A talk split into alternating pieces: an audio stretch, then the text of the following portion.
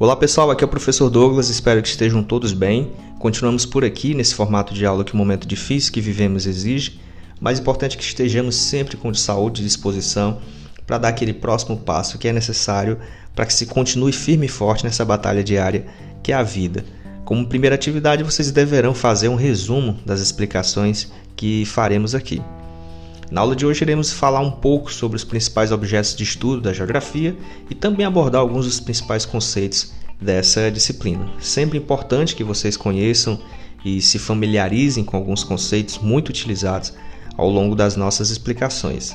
É provável que alguns já conheçam ou já ouviram falar em algum momento de coisas que iremos abordar aqui, então nunca é demais revisar certos conteúdos. E para quem ainda não teve contato com explicações básicas da geografia, fica bem atento para não perder nenhum detalhe da explicação. Em algum momento da vida, um de vocês já deve ter se perguntado sobre a necessidade de se estudar determinadas disciplinas na escola. Eu acredito que a geografia frequentemente está no bolo aí de disciplinas consideradas inúteis por muitos, talvez porque não seja a função dela indicar a fórmula da felicidade ou elaborar uma estratégia infalível para que você se torne um milionário. Mas se você faz parte daquele seleto grupo humano que tem uma curiosidade de compreender determinados fenômenos naturais e suas consequências para os seres humanos, ou o contrário, as consequências que as atividades humanas provocam para a natureza, se você tem curiosidade de saber mais sobre o crescimento e movimento da população pelo espaço terrestre, ou se você quer entender a relação entre industrialização, urbanização, meio rural, ou se você gosta de ler sobre as disputas geopolíticas que envolvem países da atualidade. Enfim, se você é do tipo que se interessa em conhecer sob vários ângulos esse mundo complexo que você vive, acredito que a geografia pode te dar um bom suporte na busca por todo esse conhecimento.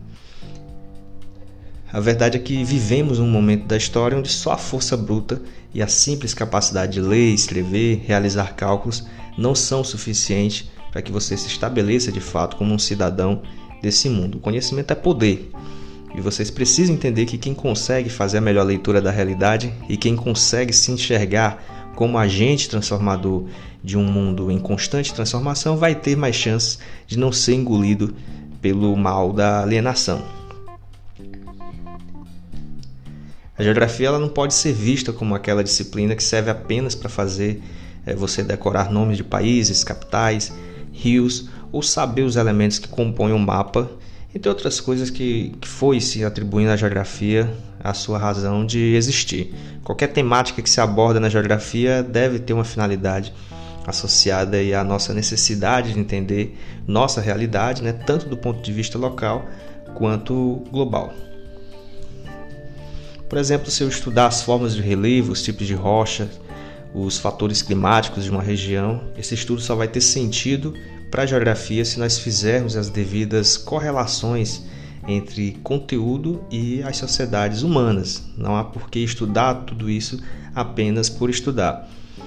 Eu acho que está começando a fazer com que você entenda que a geografia ela se dedica a estudar os processos que influenciam na construção e na transformação do espaço terrestre, mais especificamente os processos que foram motivados pelas ações humanas. Para deixar ainda mais, menos confuso, é, a gente pode dizer que o objeto de estudo principal da geografia, e aí vai o primeiro conceito da aula, é o conceito de espaço geográfico, ou seja, é o espaço construído e modificado pelo ser humano diariamente. A partir do momento em que o ser humano aprende a manipular a natureza para sua própria sobrevivência, ou seja, altera espaços que antes eram dominados por elementos da natureza, verificaremos ali a construção do espaço geográfico. Claro que as alterações no espaço foram se intensificando com o passar do tempo e com o desenvolvimento de novas técnicas e tecnologias para atender às necessidades que iam sendo criadas pelos diferentes grupos humanos. Então, além desse conceito de espaço geográfico, né, a geografia também vai se utilizar de outros conceitos para melhor decifrar o mundo em que vivemos. Entre os principais conceitos, nós vamos focar aqui no de lugar, paisagem, região e território. Vamos começar aqui pelo lugar. Para a geografia, o lugar é aquela dimensão do espaço em que a pessoa se estabelece, ou melhor, que a pessoa estabelece uma relação de afetividade a gente vai criar ali uma identidade né, com aquele espaço, um sentimento de pertencimento. Pode ser a casa, a rua, o bairro, a escola, o campo de futebol.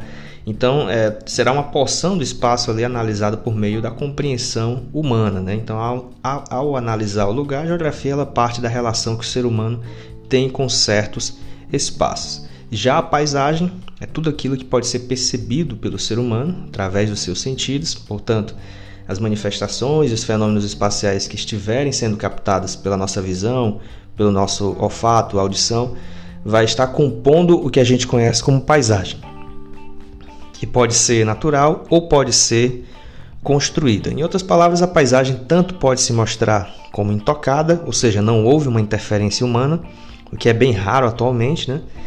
E também pode ser uma paisagem cultural, onde está ali repleta de elementos humanos ou elementos construídos. O conceito de região ele é utilizado para abordar o espaço que foi dividido seguindo um critério específico. A gente regionaliza o espaço quando sentimos a necessidade de, de compreender uma determinada área ou um determinado aspecto dessa, dessa área. É, o estudo da região ele pode ser feito a partir dos mais diversos critérios ou finalidades. A gente pode dividir o planeta em continentes, os continentes em subcontinentes, como por exemplo a América, né, que é dividida em América do Norte, América, do, América Central e América do Sul. Ou também podemos dividir os continentes em sub-regiões, como por exemplo o caso da África, em que nós dividimos a África setentrional e a África subsaariana, ou até mesmo a Ásia, né, onde teremos ali várias sub-regiões, o Oriente Médio, o Extremo Oriente, o Sudeste, o Sul da Ásia, enfim. A gente pode dividir um território de um país em regiões, como o Brasil, né, dividido em cinco grandes regiões, ou também a gente pode regionalizar até um, um, país observando os tipos de atividades econômicas específicas de cada área, como a gente faz, por exemplo, nos Estados Unidos. Quando se quer analisar ali as atividades agrícolas daquele país, nós dividimos ele em grandes cinturões agrícolas. Já o conceito de território, o território vai ser o espaço delimitado por fronteiras, né? Então, se essas fronteiras podem ser definidas é, pelo ser humano ou então pela natureza. O território ele vai ser um espaço delimitado por fronteiras, então quer dizer que ali dentro daquelas fronteiras vai, vai existir ali uma relação de poder que vai ocorrer tanto em áreas extensas como um país, ou até mesmo num espaço menor, como por exemplo o território de uma facção criminosa, onde se estabelece ali uma determinada relação de poder. Então é isso. O conceito de espaço geográfico voltado a entender as transformações e a construção que o ser humano realiza no espaço. O conceito de lugar já é um conceito que leva em consideração as sensações que o ser humano tem em relação a certas áreas, né? Assim, aquele sentimento de pertencimento. O conceito de região já tem a ver com uma divisão de áreas seguindo critérios específicos, e o conceito de território leva em consideração é, relações de poder que se estabelecem numa determinada área. A gente vai ficando por aqui, espero que você tenha acompanhado bem essa nossa primeira abordagem né, da geografia para o ano letivo que se inicia. Essa primeira aula ela vai ser uma aula padrão para todas as turmas, então não estranhe se de repente você escutar essa aula em, em uma outra turma, até porque a gente sempre inicia é, abordando esses conceitos iniciais para que a gente faça uma revisão geral de conteúdos. Então é sempre importante que a gente tenha esse contato inicial com conceitos que vão ser utilizados é, no decorrer dos conteúdos. Então continuem com suas leituras, continuem se dedicando às atividades escolares, não deixem de fazer as atividades que a gente propõe é, no início das, das aulas. Né? Então todo mundo fique bem e até uma próxima aula.